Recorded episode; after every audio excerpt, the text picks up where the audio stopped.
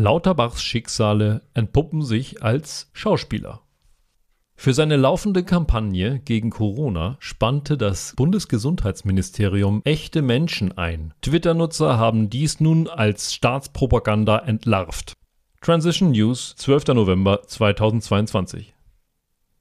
Zum Auftakt der Herbst- und Winterkampagne Ich schütze mich behauptete Bundesgesundheitsminister Karl Lauterbach Mitte Oktober auf einer Pressekonferenz, dass die Menschen in den Werbespots echte Schicksale repräsentieren.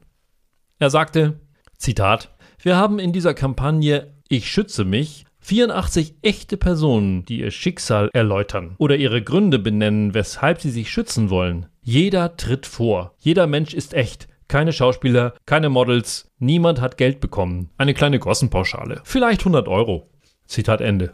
Wie sich nun herausstellt, handelt es sich bei den Schicksalen der Werbevideos nun doch um Schauspieler. Auf Twitter finden sich dazu die passenden Hashtags. Hashtag 84 Schauspieler und Hashtag Lauterbach lügt. So entpuppen sich zum Beispiel Rentner Uwe und Lehrerin Annika der offiziellen Kampagnen-Website als Models einer Castingagentur.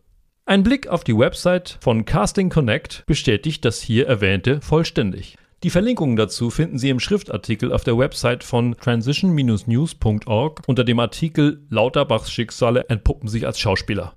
Die deutsche Regierung verpasste also professionellen Schauspielern das Image vom netten Nachbarn von nebenan, vom einfachen Bürger von der Straße, die brav genug sind, der Regierung in Sachen Corona alles zu glauben. Mit diesen unscheinbaren Charakteren gaukelt das deutsche Gesundheitsministerium den Menschen vor, es handele sich um eine gute Sache. Diese Propagandavideos sind jedoch in perfidestem Doppelsprech gehalten. Beim Rentner Uwe zum Beispiel wurde suggeriert, er habe den Mauerfall erlebt. Und diese politische Freiheit wolle er sich nun bewahren, und zwar mittels Impfung.